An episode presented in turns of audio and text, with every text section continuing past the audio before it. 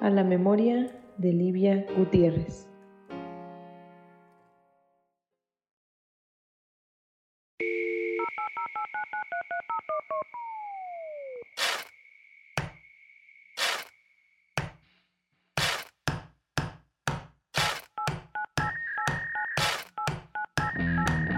Esto es Shared Coordinates, un podcast con una mezcla de ingenio, experiencia e innovación. Un espacio donde la tecnología, el diseño, la arquitectura, ingeniería y construcción son un tema en común. Ideas, conceptos, experiencias, flujos de trabajo, noticias y conocimiento aplicado.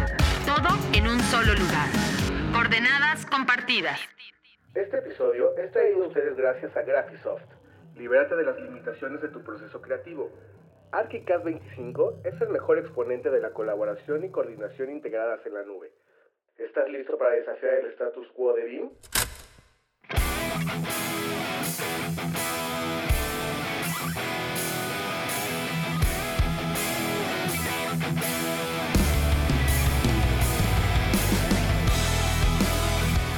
Hola a todos los escuchas del podcast de Share Coordinates. En esta ocasión me encuentro como anfitriona del episodio principal de Share Coordinates. Les saluda Belki Torres, Bimbiste de Prada, y por tercer año consecutivo hemos secuestrado el podcast de Share Coordinates para hablar de temas sobre la importancia del rol femenino en la industria AS. En el episodio de hoy cuento con la participación de grandes colegas y amigas. Es para mí un gusto que me estén acompañando acá, sobre todo por los talleres, conferencias y paseos que hemos realizado juntas. Así que espero que los muchachos de Shared Coordinates no se molesten por este secuestro que estamos realizando, porque también una pequeña advertencia es que lo vamos a seguir haciendo los próximos años. Y me gustaría eh, invitar a las chicas que se presenten, por favor. Desde Chile nos está acompañando. María de los Ángeles. Hola, buenas tardes o buenos días eh, donde nos estén escuchando. Yo soy María de los Ángeles, soy arquitecta, estoy en Chile, eh, me dedico a la gestión de proyectos y a la coordinación de proyectos, no la coordinación de las especialidades, a la coordinación del proyecto propiamente tal. Em, tengo aproximadamente seis años acá en Chile. Eh, tengo dos empresas relacionadas a la implementación dentro de la eh, infraestructura y dentro de la edificación. Así que encantada de estar aquí. Muchísimas gracias por el espacio. Qué bueno que se esté implementando esto. Me parece genial y obviamente contentísima de estar acá eh, representando como a una mujer que está dentro de esta industria. ¿no? Gracias Ángeles. Y desde Cancún nos acompaña una gran amiga y Rumi durante un mes de mi lado. Si te puedes presentar, por favor. Hola a todos. Pues qué gusto estar aquí por segunda vez. De hecho, es el segundo año que tengo el honor de que Belki, Luis y el, todo el equipo de Short Coordinates me invite. Y pues la verdad bien contenta de estar participando. Los saludos aquí desde Cancún, Quintana Roo, con mucho calor. Este, y bueno, yo soy Mariana Loesa, soy arquitecta también, al igual que Ángeles y Belki. Y bueno, mi principal actividad profesional se desarrolla en BIM Central, donde trabajo con Belki, y, así y a la vez también incursiono eh, de manera particular pues en, en el tema de proyectos y construcción. Gracias por la invitación. Gracias, chica. Y uno de los temas que me gustaría abordar para iniciar este podcast se refiere a la gobernanza y la planificación a nivel regional. Me gustaría traer este tema a la mesa, sobre todo por el rol que cada una está desempeñando en sus países. Por el lado de, de Ángeles, es una persona que está cerca de todos estos temas de implementación de BIM en el sector público y por el lado de, Mariana se encuentra cercana a los colegios de arquitectos, entonces me gustaría saber qué opinan ustedes de, esto. Bueno, iniciaría yo, eh, para mí todos estos procesos o todas estas estandarizaciones o, todos estos, estos nuevos reglamentos BIM que, que, se están haciendo en toda Latinoamérica son... Eh, una muestra de todo el trabajo que tenemos muchos años haciendo, ¿no? Nosotros estamos trabajando desde, no sé, hace eh, yo trabajo hace como 7, 8 años en BIM, pero conozco personas que tienen más de 20 años y que cada una de estas personas trabajaba quizás de una forma eh, independiente, sin saber cómo debía eh, ir trabajando dentro del BIM. Estos estándares o procesos o reglamentos, eh, además de hacer que todos estemos como trabajando de la misma forma, también podemos ser mucho más compatibles hacia el exterior. Yo lo veo como también como algo así. Esto todo viene también relacionado a un estándar mucho más grande, que es una ISO, y eso hace de que nuestro conocimiento estandarizado de país actual nos haga eh, como competentes para poder trabajar en otro país y poder eh, también ir respondiendo dentro de esta misma estandarización. Em, yo actualmente, bueno, el año pasado estuvimos eh, dentro de muchas instituciones públicas, nosotros trabajando, hicimos para Ministerio de Vivienda y para Plan BIM una plataforma que se llama Para Pro, que es para revisar eh, proyectos públicos en base a normativa. O sea, ya ahí empezamos como a la profundidad de lo que es trabajar en BIM, ya la importancia de los datos, cómo ingresar esta información y esto viene en base a un reglamento, ¿no? Eh, luego de eso estuvimos trabajando en el Ministerio de Educación implementando lo mismo. Entonces ya estos ministerios están creando sus propios estándares que nos van a hacer eh, a nosotros como ofertantes o como proveedores de proyectos públicos poder estar mucho más estandarizados. Eh, ahora estoy trabajando en un proyecto que también se busca estandarizar, pero dentro de la industria de la infraestructura de la minería que es también un estándar muy parecido y eso hace de que obviamente ya nosotros podamos ir explorando quizás otras industrias, otros sectores, ya que el mismo idioma de comunicación, que es gracias a esta normativa o esta regla o este estándar, nos va a hacer como poder entendernos entre todas las industrias relacionadas a la construcción, cómo podemos conversar. Así que eso a mí me parece maravilloso. Pues creo que en el lado de México sí nos encontramos un poquito más atrás que Chile, ¿no? La verdad es que creo que Chile es un, muy buen ejemplo para Latinoamérica de cómo los países pueden implementar BIM y, y, creo que también vale mucho la pena mencionar, ¿no? Cómo las mujeres han estado liderando también esta transformación digital. Sin embargo, por nuestro lado, en México, a pesar de que todavía no tenemos una ISO o no tenemos una normativa, sí existe lo que se llama la estrategia para la implementación del modelado de la información de la construcción en México, que le llaman AQUIMIC. Y bueno, esto ha sido liderado por la Secretaría de Hacienda y Crédito Público. Es eh, ahora es un documento que parte del 2019 y que bueno, actualmente eh, existen diferentes esfuerzos por por llevar esta implementación BIM al país. Sin embargo, como mencioné anteriormente, todavía no es un tema obligatorio, no es un tema de normatividad. Sin embargo, creo que las empresas empiezan a ver el beneficio, así como que así como también, perdón, la academia y bueno, creo que se está empujando fuertemente para poder lograrlo. Efectivamente, como nos comentan chicas, este tema de la estandarización creo que es algo necesario para todos nuestros países de Latinoamérica, sobre todo para lograr hablar ese idioma común y donde no tengamos límites de fronteras para colaborar en un proyecto fuera de, de, nuestro país y hacer que ese proyecto salga a flote de la mejor manera. Y ustedes comentaban un punto clave de estos temas de estandarización y era de que ciertas mujeres son las que están impactando de manera muy relevante eh, distintas áreas de nuestro sector, tanto de la prefabricación, del diseño digital y de la educación. Y me gustaría entender su perspectiva, qué mensaje les deja eso, o si cuando estuvieron pequeñas hubieran tenido un ejemplo de esas mujeres, igual hubieran aspirado a ser lo que, lo que son hoy en la industria. Yo creo que la mujer actualmente es pieza súper fundamental en todo el proceso que se está pasando, eh, no tan solo en Latinoamérica, yo creo que dentro de eh, todo el mundo que está implementando BIM. Eh, yo he estudiado mucho las habilidades blandas porque me he metido mucho en lo de la implementación. Y las mujeres tenemos la habilidad blanda de, las, de poder gestionar, de poder trabajar con personas, de poder administrar algo, ¿no? Y, esta, y esa es una habilidad que tenemos nosotros, ¿no?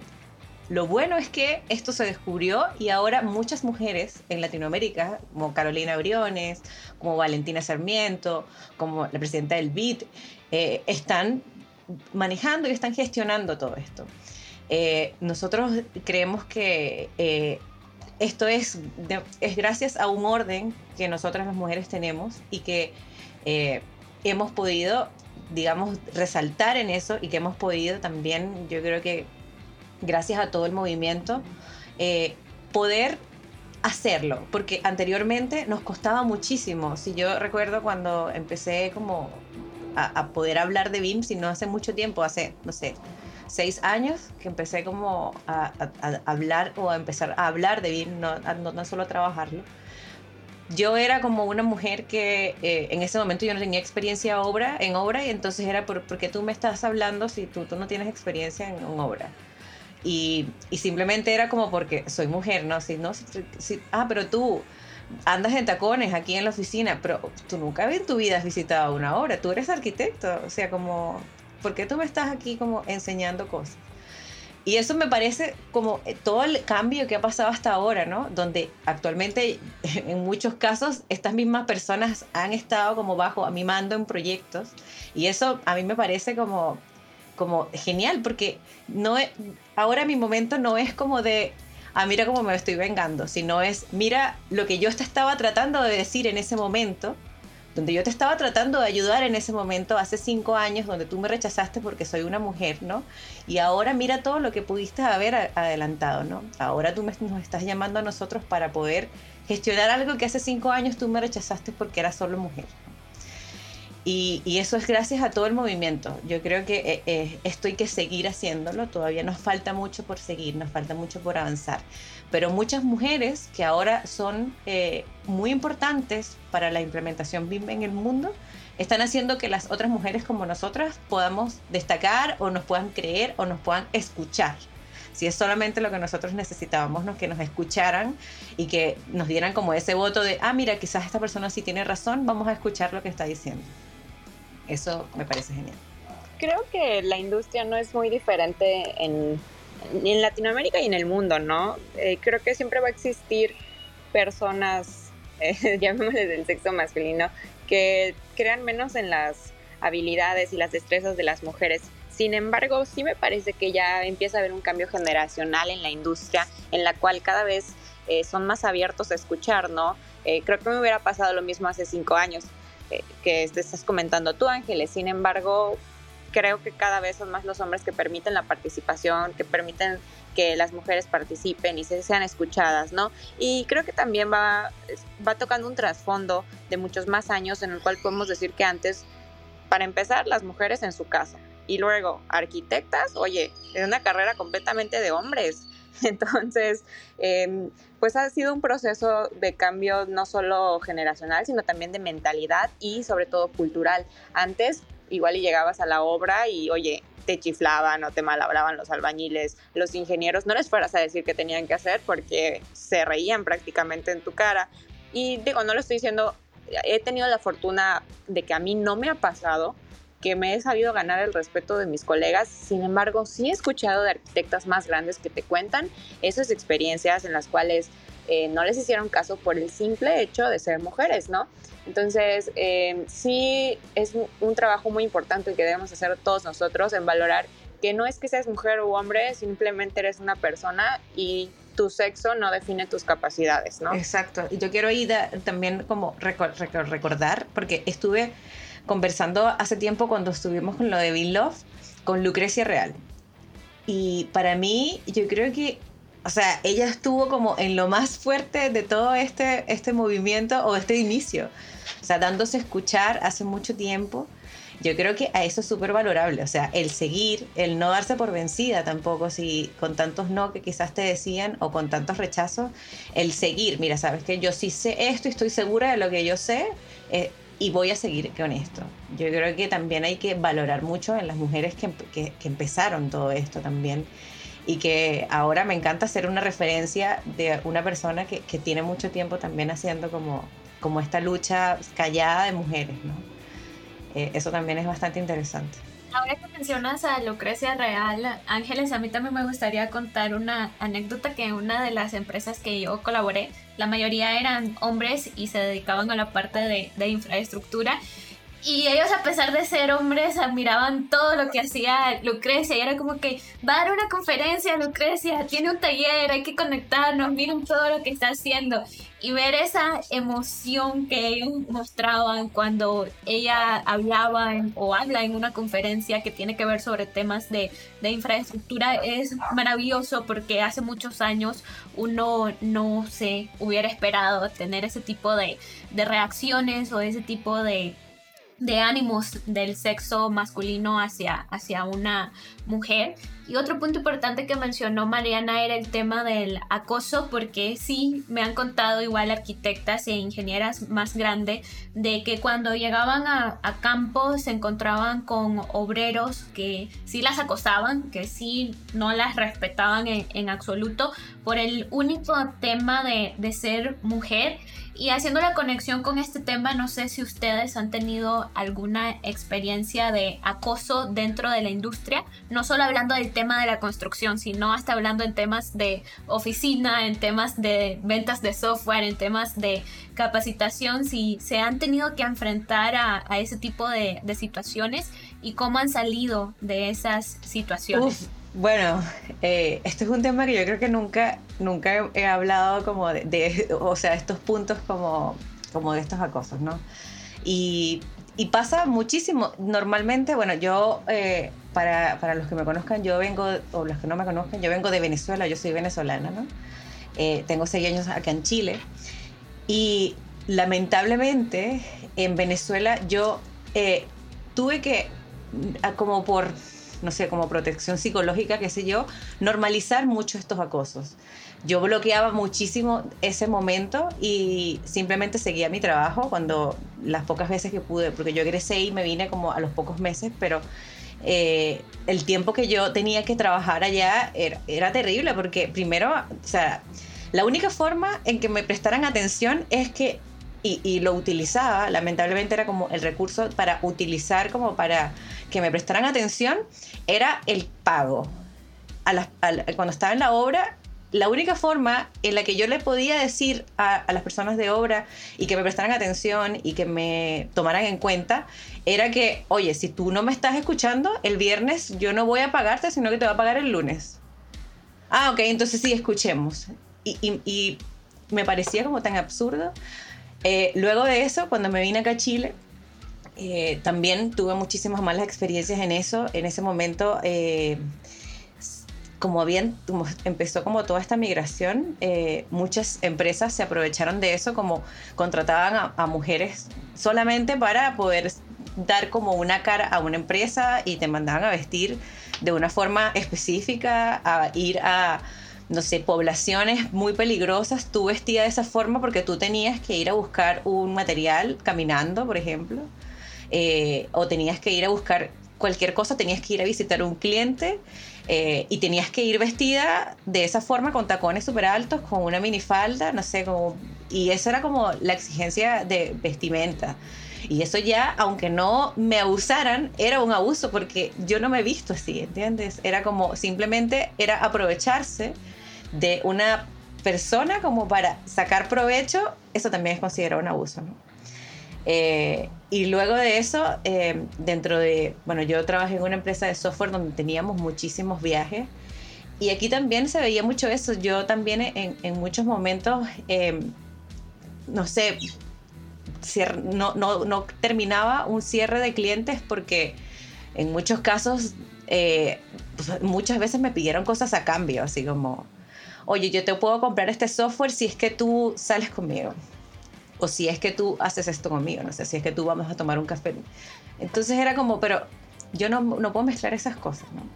Y eso, eh, con el tiempo yo fui capaz también y con ya eh, dándome cuenta de que todo esto está mal, ¿entiendes? Me, me fui dando, como dando la, la confianza de poder reclamar esto y de poder decir no, porque, o sea, no, sí, esto no quiero, ¿entiendes? No.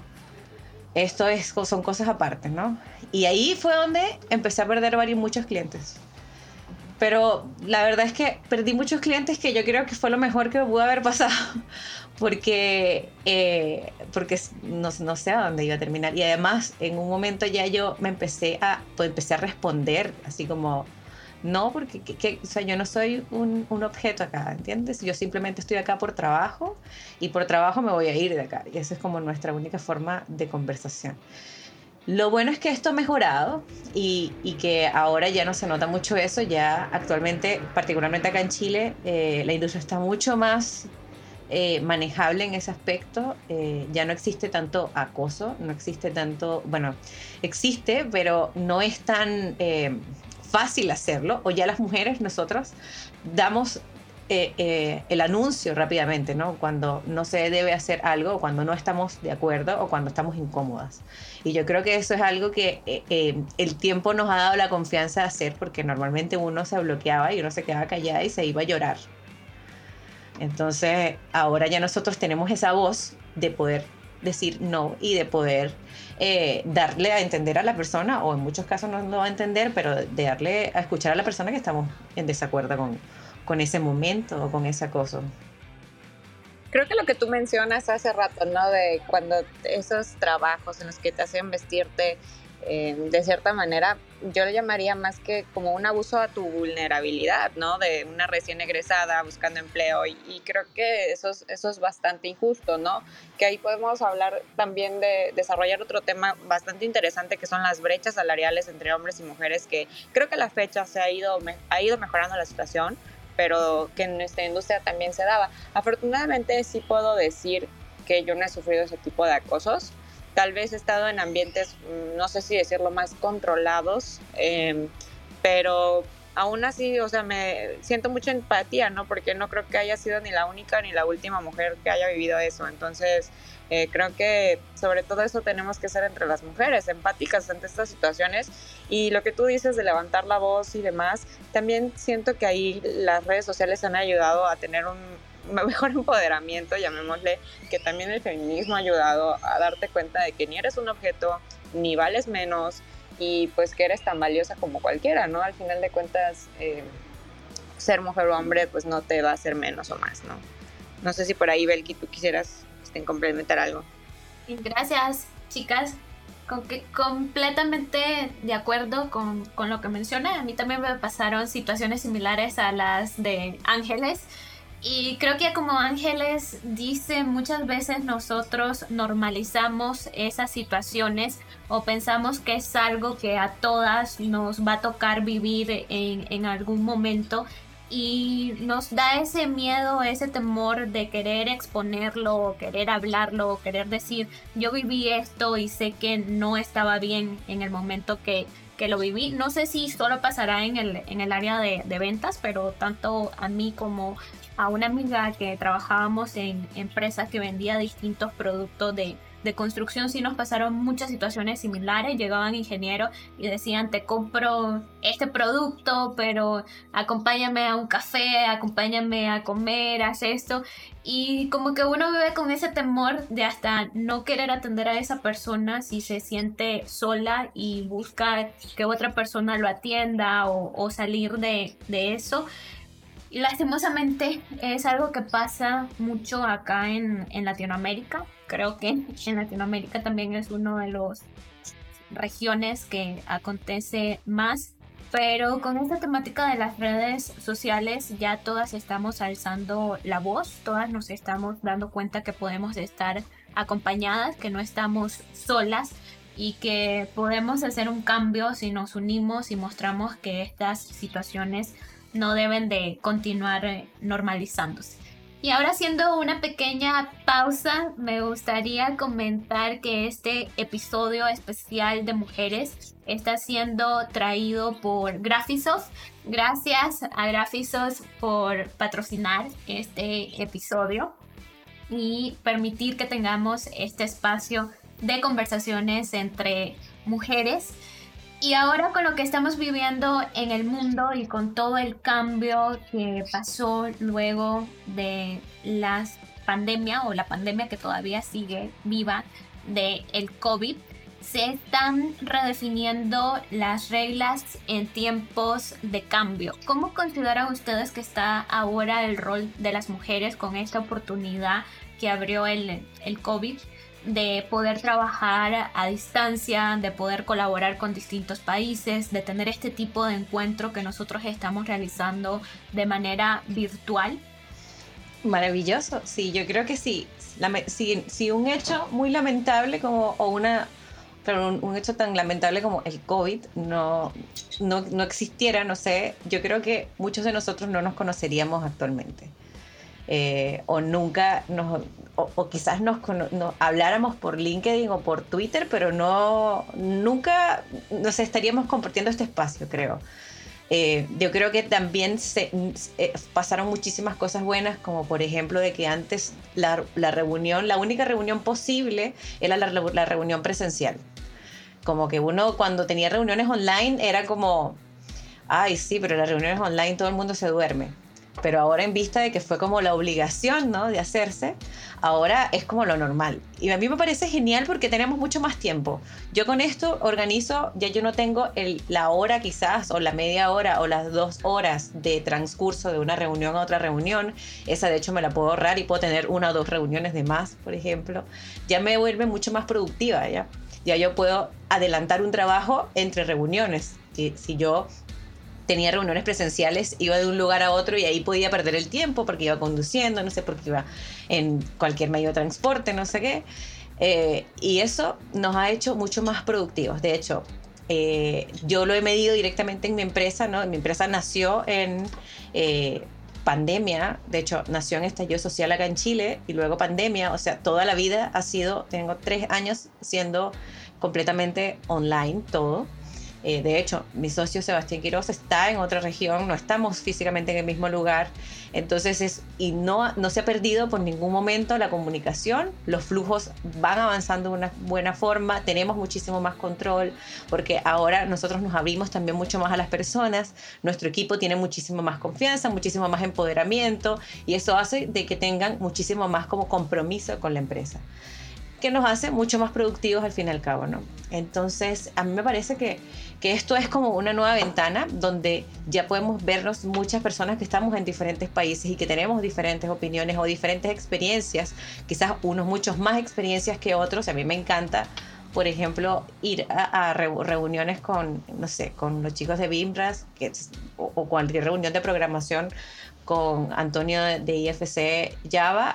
Por ejemplo, nunca yo creo que, que que me podía haber reunido con esta persona si es que este canal como lo que es la virtualidad o la telepresencia eh, se normalizara, ¿no? Yo creo que gracias a un hecho muy lamentable estamos nosotros acá, nos conocemos, somos amigas, nos hablamos, no sé, estamos aquí hablando sobre este tema, ¿no? Eh, tenemos estas plataformas que quizás existían antes pero nadie las conocía. Eh, creo que también nos ha ayudado a aprender muchísimo, particularmente nosotros ahora manejamos plataformas de poder, no sé, compartir pantalla en un lado, de grabar en otro lado, de, poder sacar el audio, el video, de, OBS, de, open source. Entonces es como que tenemos nuevos conocimientos, ya somos mucho más tecnológicos. Y eso a mí me parece que, que ha sido como lo bueno dentro de lo malo creo que lo que dice Ángeles es súper cierto, ¿no? Pues un ejemplo clarísimo es que los, eh, las tres que estamos aquí hoy, pues estamos en una ciudad diferente, ¿no? Y pues de extremo a extremo. Y, y, creo que otra ventaja también que nos trajo la pandemia en cuanto al trabajo, digo, yo no soy mamá, pero sí tengo primas, tengo tías, ¿no? Eh, incluso amigas que he visto cómo el trabajar en línea les ha permitido a la vez también pasar más tiempo con sus hijos, ¿no?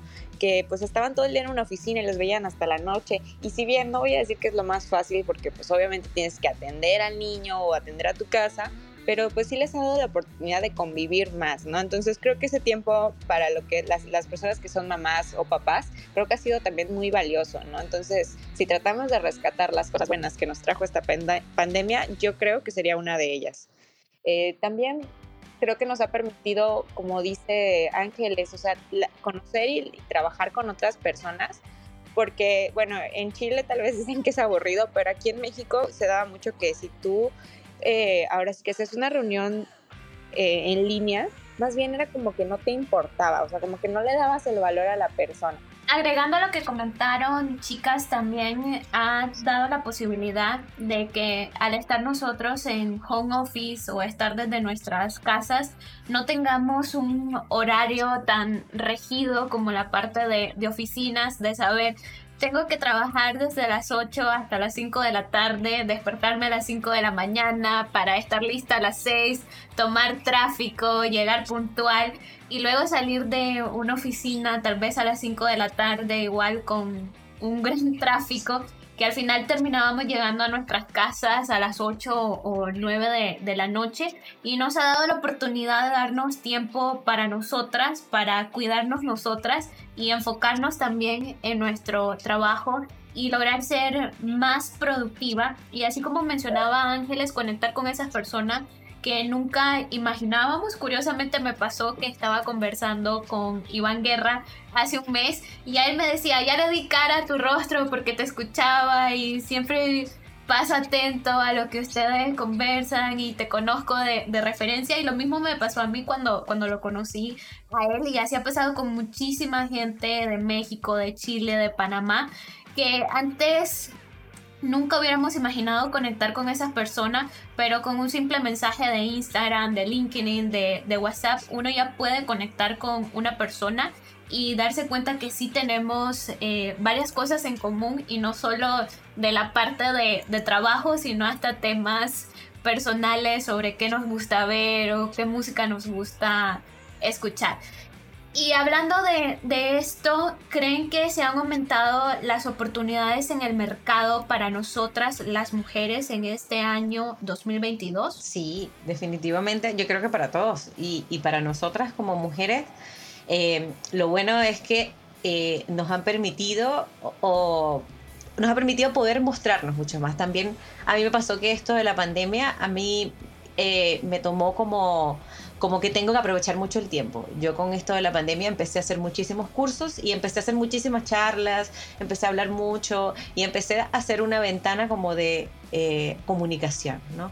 Y eso obviamente ha hecho de que muchas otras personas pues podamos aprender en conjunto y que podamos, no sé, conocernos. Por ejemplo, yo actualmente dentro de mi empresa tengo a dos personas que están fuera del país, entonces es como perfecto, ya yo puedo tomar conocimientos de, o, tomar una persona dentro de nuestra empresa, poder, no sé, compartir conocimientos, porque yo siempre creo que uno cuando trabaja aprende y enseña, ¿no? También, eh, o, da su conocimiento, ¿no? Eh, y eso obviamente da pues la posibilidad a que una persona que está quizás en otro país, por ejemplo, en este caso yo tengo una persona que está en Colombia y una persona que está en Venezuela. Por ejemplo, la persona que está en Venezuela quizás no, no tenía el acercamiento a poder, no sé, trabajar en base a muchísimo software, porque en Venezuela trabajaba con uno más. Entonces ahora esta persona yo trabaja con nosotros y, se llama Fania Fernanda, de hecho es una mujer. eh, trabaja con nosotros y tanto ella nos ayuda a nosotros con su conocimiento, con su experiencia y nosotros le ayudamos a ella con todo lo que hacemos, tiene nuevas experiencias, trabaja en proyectos afuera y eso obviamente hace de que uno como profesional se enriquezca mucho más. O sea, ya uno como profesional, nosotros, ahora yo creo que es muchísimo más fácil poder tener proyectos en el exterior o poder manejar proyectos en el exterior. Anteriormente era como que tenías que tener, tenías que estar en una empresa que tenía muy posicionada o una empresa que tenía una persona que estaba afuera, ¿no? Pero ahora esta ventana ha hecho de que otras personas nos escuchen, de que otras personas sepan cuáles son nuestras experiencias, ¿no? Y que en algún momento podemos trabajar en conjunto, podemos colaborar en algún, en algún proyecto o en alguna, no sé, implementación alguna asesoría, por ejemplo. Eh, y eso a mí me encanta porque eh, tenemos, tenemos diversidad, sí. A mí me gusta conocer mucho cómo son los proyectos de afuera, me gusta conocer mucho cómo se trabaja en diferentes oficinas o en diferentes industrias, porque yo no creo que exista como lo, el estándar eh, es muy abierto, ¿no? Y, y, nosotros podemos ir jugando con diferentes formas de metodologías o diferentes formas de trabajar. Y poder ir mezclándolas, ¿no? Pero esto fue gracias, yo me di cuenta de esto gracias a que pude hablar con otra persona, que pude trabajar en otro proyecto afuera, a que pude conocer a una, a otra, a una persona que está afuera, ¿no? Que me pudo enseñar a otra persona. Y esto eh, es a raíz del teletrabajo, ¿no? Sí, creo que debemos de ver la pandemia desde un lado positivo, ¿no? Y también la evolución de la industria en ese aspecto. Eh, creo que también este año, o sea, más bien, el 2020 creo que fue un año mucho más caótico porque estuvimos como con mucho miedo, mucha incertidumbre sobre todo. Sin embargo, creo que el 2021 se desarrolló de manera un poco mejor porque nos empezamos a adaptar, ¿no? Nos em, empezamos a saber eh, sacarle provecho de una mejor manera a la situación y entre ellas es, es, la manera de trabajar. Digo, un claro ejemplo es que Belki y yo trabajamos juntas ya desde hace casi dos años y ella está en Nicaragua y yo estoy en Cancún. Y también les puedo decir que si bien estábamos muy acostumbrados a trabajar de, de manera presencial, nosotros desde que empezó la pandemia y se puso muy fea la cosa, pues la verdad es que cerramos la oficina y bueno, así trabajamos hoy en día y nos hemos acostumbrado, hemos evolucionado nuestra manera de trabajar y creo que también ha presentado un reto, ¿no? El, el sobre todo aquellos que estábamos muy acostumbrados a estar en una oficina, eh, esa evolución a veces causó o causa un poquito de, trabajo, pero no creo que sea imposible. Y, y creo que en muchos rubros se ha se ha sabido aprovechar, ¿no? Yo creo que hay carreras como, vamos a hablar, un dentista, que no pueden ser en línea. No, no, no puedes ver a alguien en una computadora, pero afortunadamente, eh, pues lo que es la arquitectura, la construcción, creo que nos da un poco de apertura, al menos en la parte del proyecto, ¿no? Obviamente en la obra, pues no que la hagamos digital, pero bueno, hemos encontrado maneras, vamos a hacer nuestro mundo en Sims o, en algún juego, ¿no? Para para empezar a construir por allá. Exacto. Sí, yo creo que igual estamos mucho más organizadas. Yo, yo por ejemplo, empiezo a trabajar, yo, yo me adapté. Yo me levanto, 9 de la mañana ya estoy aquí, 6, 7 de la tarde, ya estoy como, necesito levantarme de acá y ya salgo de la oficina. Eh, y bueno, también por suerte yo soy una persona que no tiene hijos, ¿no? soy una persona que vive sola, entonces tiene mucho más tiempo que ya yo, el día me rinde, como decía Belkis anteriormente, ya yo no llego a la casa, o sea, a, literalmente a dormir, a comer y a dormir, ¿no? Sino que ya yo estoy aquí. Igual en un momento, en un inicio de esta pandemia, a mí me, me colapsó mucho el encierro, el estar todo el tiempo acá, en ese momento también estábamos empezando a adaptarnos, ¿no? Así que yo trabajaba mucho más. Eh, no me daba cuenta y terminaba aquí 12 de la noche trabajando, 3 de la mañana trabajando y trabajaba muchísimo. Hasta que uno se va organizando, yo creo, eh, y también va evitando como estas distracciones, porque cuando empezamos a trabajar en la casa también era como me da hambre todo el día. Ay, ¿qué tal si voy a, a caminar? ah, voy a estar en el teléfono, ay, voy a hacer. Entonces uno se distraía mucho, ¿no? Y ahí ya yo empecé a implementar muchísimas cosas. Ahí empecé a hacer como todos los cursos posibles que habían en internet de cómo trabajar de esta forma y todo, y implementé mil cosas, como para mí, para yo no distraerme, para organizarme, para tener un plan de trabajo en el día. Eh, y ya yo creo que trabajar en una oficina para mí podría ser como muy escandaloso. Yo no sé si, si ahora ir a una oficina a trabajar me haría me concentraría, porque yo creo que una persona va a estar al lado hablando, otra persona hablando, todas las personas, y no sé si me podría concentrar. Ahí ahora lo acabo de pensar así, ¿cómo sería ese retorno? Pues como quiera, ¿no? Ha sido eh, interesante volver al, al trabajo presencial. Sin embargo, creo que en lo que respecta a las clases, en particular las que yo imparto, sí ha sido más interesante la dinámica, que, hemos llevado y sí creo que los alumnos valoran un poquito más esa parte presencial. Entonces también creo que ahí cabe mencionar que tiene que ver tal vez la madurez eh, de uno o esos objetivos em, o, la edad incluso, ¿no? Que tenemos para llevar al, cabo estas tareas, ya sea de manera presencial o en línea. Porque sí, definitivamente yo sí veo muchísimo mejor el trabajo presencial desde de mis alumnos para mí que cuando estábamos en línea. No sé ustedes cómo les ha ido con este Ah, bueno, sí, yo creo que ahí es como otro, otro asunto. Yo creo que la educación es, es complicada si no es presencial. O sea, tanto para nosotros como profesores, como para los alumnos, como para nosotros cuando recibimos clases también. Yo he estudiado ahora en, en, esta también esta modalidad como telepresencial, ¿no? Y es súper complicada también concentrarse siendo un alumno. Y luego uno siendo profesor se cansa de hablar, todo el día habla, las tres horas hablando, nadie levanta la mano, nadie te habla, nadie te dice sí, nadie te pregunta nada. eh, es súper complejo. Yo, yo doy clases mixtas, sigo dando clases online y doy clases presenciales. Y obviamente las clases presenciales ya, tanto para uno como profesor, es como lo máximo, porque ya tú tienes un feedback también, ya tú sientes que, estás, que la gente está aprendiendo. En, online, si no hablan, uno asume todo nada más. Yo creo que también es un tema de que todos debemos de irnos adaptando. Curiosamente lo que mencionaba Ángeles, yo tampoco considero que sea una persona apta para regresar a una oficina o tener que hacer todos esos recorridos que hacía antes en oficina. Ya llevo más de dos años trabajando así como de teletrabajo y verdaderamente sí me siento cómoda eh, haciéndolo y para mí ese vendría siendo ya mi realidad, no algo para aspirar de seguir haciendo eh, en futuro, sino que ya viene siendo mi realidad y a lo que me gustaría continuar. Y solo me restaría invitar a las mujeres que aprovechen todas las oportunidades que se le presenten, que no tengan miedo, que actualmente en este mercado hay muchísimas oportunidades y no necesariamente uno tiene que estar físicamente en un lugar para lograr realizar ese trabajo que muchas veces sí nos da miedo tener que afrontarnos a nuevos retos, a nuevos proyectos o salir de la zona de confort que estamos acostumbradas, pero si ya rompemos e-, ese miedo sé que van a lograr grandes cosas. Y bueno, para ir cerrando, eh, quiero felicitarlas a ustedes, chicas, porque yo las sigo en sus redes sociales y tenemos comunicación en, otro tipo de redes y sé que son mujeres de cambio, sé que son mujeres que apoyan distintas causas eh, para ver mejor nuestro mundo y sobre todo para defender y apoyar los derechos de las mujeres. Y haciendo referencia a esto, me gustaría eh, que me dieran una conclusión de qué causa debemos de apoyar nosotras como mujeres o qué mensaje le quieren dejar a las demás mujeres que nos escuchan.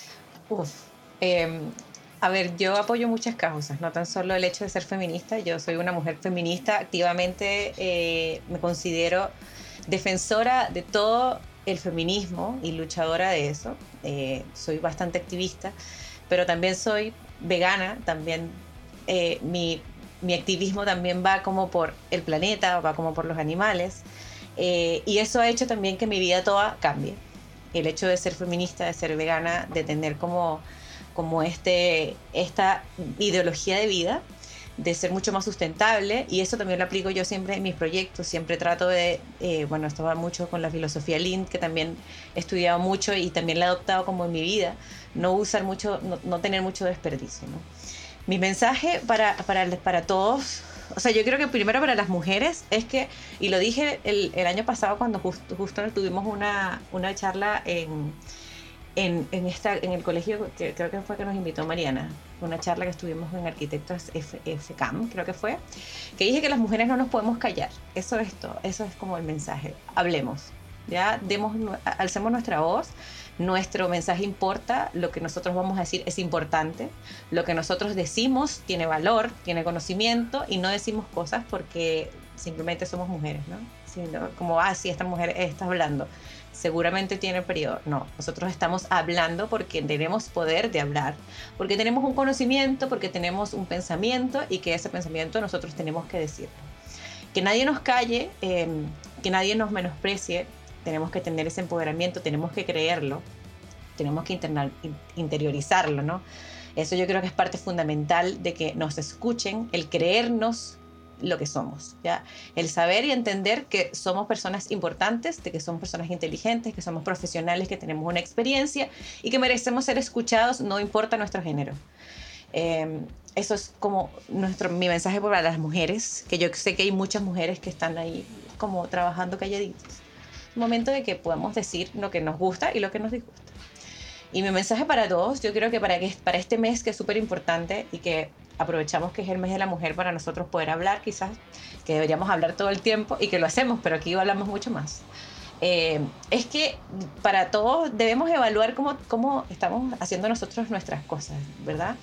Yo creo que también debemos darnos cuenta de muchas cosas que están sucediendo a nuestro alrededor en el mundo y que creo que estas, e, estas acciones deben tener un cambio. Ya nosotros debemos estudiar lo que nosotros estamos haciendo, tanto para el prójimo como para el planeta, como para un proyecto, como para todo, y ver qué es lo que podemos ir mejorando, ya que mi trato con alguna otra persona, eh, mi trato con una mujer, o yo como mujer, mi trato como un hombre, con un hombre, eh, o, con, o, con, cualquier otra persona, ¿no? Con cualquier otra especie. Tenemos que eh, estar conscientes de que nosotros somos responsables de las cosas que están sucediendo ahora y tenemos que hacernos cargo también de todas esas cosas y cambiar, ¿no?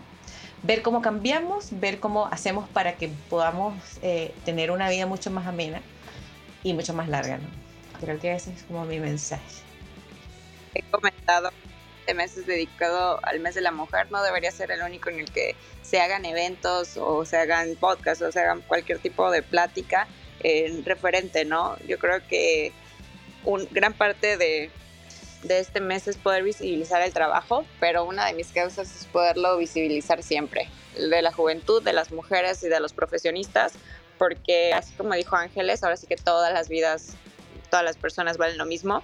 Y lo que sí quisiera aprovechar el espacio eh, para todos los que nos escuchan, que seguramente en su mayoría son hombres, es aprender a valorar, a respetar el trabajo, el conocimiento, eh, y todo lo que pueda aportar una profesionista, ¿no? Que no se dejen llevar por una apariencia, por un sexo, sino que confiar en las personas y también creo incluso darles la oportunidad de aprender, ¿no? Nadie, creo que nadie eh, nace o egresa, llamémosle cualquiera de las dos, sabiendo, pero las habilidades que se van adquiriendo con la experiencia son súper valiosas. Al final cada persona tiene mucho que aportar, entonces para mí sí sería importante mencionar esto, eh, tanto a nivel estudiantil como a nivel profesional, y que yo espero que eh, las estudiantes que nos escuchan tengan miedo de alzar la voz. Siempre he sido muy partidario y siempre creo que es algo que compartimos mucho nosotras tres y siempre estamos insistiendo en todas nuestras pláticas que no tengan miedo de levantar la mano, no tengan miedo de levantar la voz, de, de, ser, de dar iniciativas, de crear actividades, de crear webinars.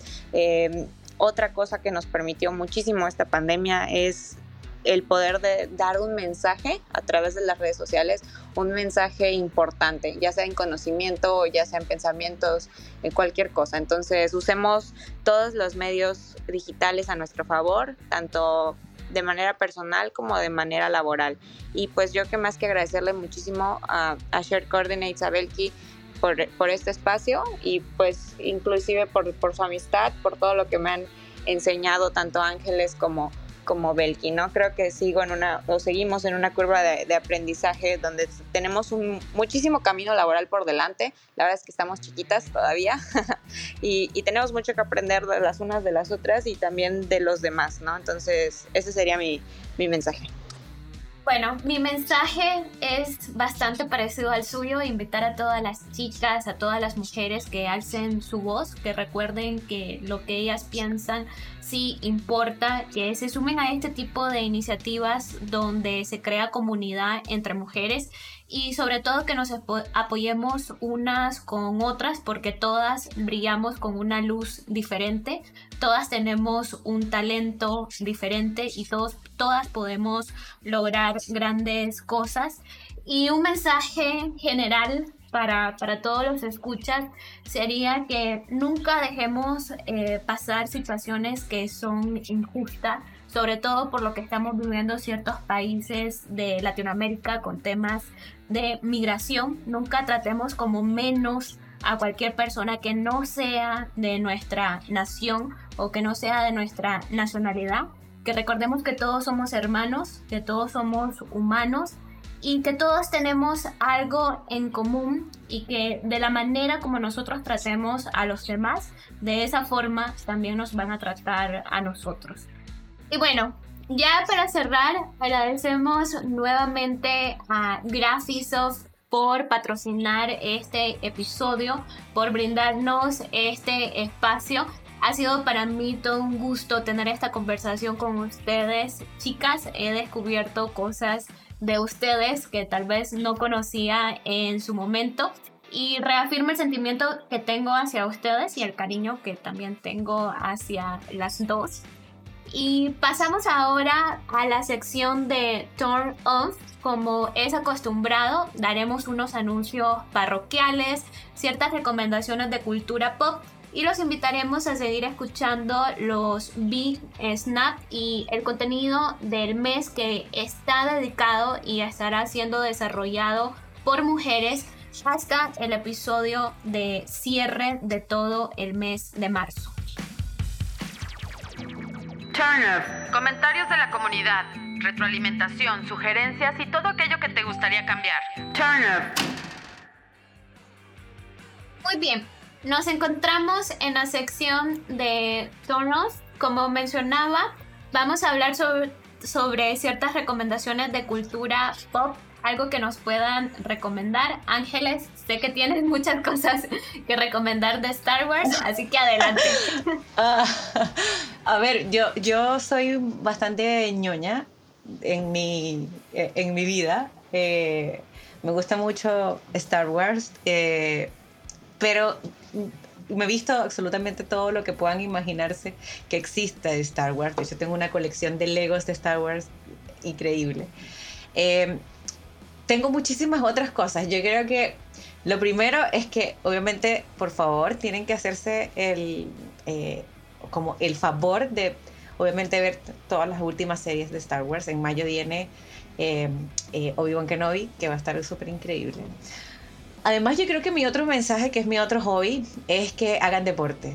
Yo creo que esto es ahora que nosotros estamos acá, en esto, en esto que es todo telepresencia, ¿no? Donde nosotros estamos todo el día hablándole a una pantalla o quizás hablándole a muchas otras personas, eh, creo que merecemos tener un momento que sea nuestro. Y eso a mí me ha pasado como, como un escape. Eh, tener aunque sea una hora para que nosotros nos levantemos, nos tomemos un café y que podamos darnos esa hora para nosotros y que luego empecemos el día laboral con todas las ganas, ¿no? Creo que eso a mí me ha ayudado muchísimo, tanto para la concentración, como obviamente para mi salud mental, porque yo he pasado por una serie de eventos catastróficos desde el año pasado hasta ahora y que eh, el deporte o, tener ese tiempo, eh, no sé si el deporte propiamente tal, yo creo que sí, pero el, tener esa hora para mí ha hecho de que yo no esté en una depresión posiblemente. Eh, o que yo pueda manejar todos los proyectos que yo estoy manejando ahora sin colapsar, o de todas las personas que también estamos manejando sin colapsar también creo que tener ese espacio va a hacer de que nosotros podamos crecer también mucho mentalmente. ¿no? ¿Y cuál es el otro punto? También, bueno, lo vuelvo a repetir, yo creo que eh, debemos seguir estudiando, eh, todos. Yo creo que nosotros no terminamos de estudiar nunca. Hace mucho tiempo se decía que la, que la medicina era la, la carrera donde nunca deja de estudiar, pero ahora quedó reflejado que todas, todos debemos seguir estudiando. Yo quiero recomendar un libro que siempre lo recomiendo, que es, un libro BIM, es de, lo que nosotros normalmente hablamos, ¿no? Pero creo que nos va a ayudar muchísimo a poder estandarizarnos y a poder trabajar muy bien. Se llama The BIM Manager de Mark Baldwin. Eh, eso, esos son como mis tres recomendaciones, ¿ya? Tómense una hora para ustedes, pues los va a ayudar muchísimo. Vean las últimas series de Star Wars y léanse The BIM Manager de Mark Baldwin. Otra cosa que me he dedicado en pandemia, que también fue ver todo el mundo de superhéroes de Marvel. Esto también lleva muchas horas por si tienen tiempo libre, pero también las vi, las vi en orden cronológico y, están buenas. Ahorita estoy terminando con Jessica Jones, Luke Cage, los que están en Netflix, que ya las van a quitar. Entonces, así como en modo pop es eso. Y creo que lo que dice Ángeles de hacer ejercicio y dedicarse tiempo es bastante bueno de manera personal últimamente no lo he hecho, pero sí siento que me hace falta, ¿no? Algo que, que justamente comencé a hacer en pandemia fue comer mejor y ejercitarme más y, y la verdad es que sí sentí la diferencia de energía y que al final tú te dedicas ese tiempo y estéticamente se te recompensa también, ¿no? O sea, no, creo, no siento que sea lo principal, pero, pero es una recompensa a cambio de, de darte tiempo para ti, de, de sanarte, de consentirte. Entonces, pues, por ahí estarán mis recomendaciones. Gracias. Mis recomendaciones de cultura pop. Esto va a ser un pequeño spoiler para los que no han visto la última película de Spider-Man. Sí salen tres Tom Holland.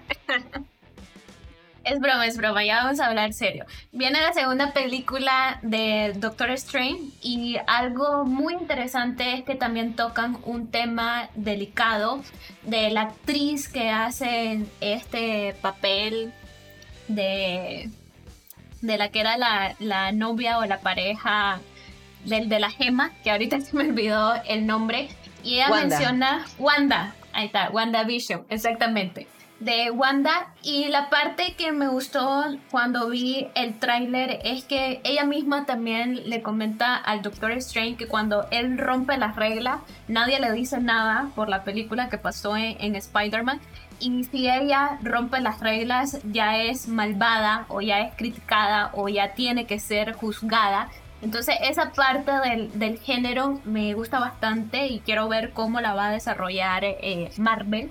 Y para los que son fanáticos del anime o son otakus de closet, como yo, hay una serie en Netflix que se llama Psycho Pass. En esta serie de, de Psycho hablan mucho sobre la importancia de la salud mental y cómo está nuestro nivel de el estado mental. Si estamos en un color azul o en un color claro, significa que estamos calmados, pero si ya se va elevando a una tonalidad roja o una tonalidad naranja, significa que nos estamos convirtiendo en posibles asesinos o que podemos crear un acto que va a afectar el control de nuestra sociedad y sobre todo el mensaje que nos deja es que si nuestro nivel de estrés o nuestro nivel de ansiedad está elevado, también va a afectar el nivel de estrés y ansiedad de las demás personas.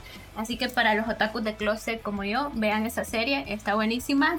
Tiene dos temporadas y se encuentra en Netflix. Ah, Así que eso sería todo por la parte de las recomendaciones parroquiales de Toros.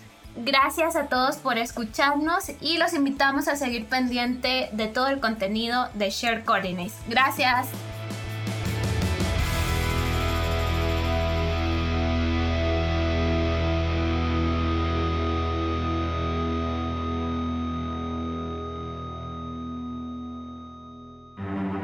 Gracias por acompañarnos. No olvides seguirnos en redes sociales. Si el podcast fue de tu agrado, compártelo. Este fue Shared Coordinates.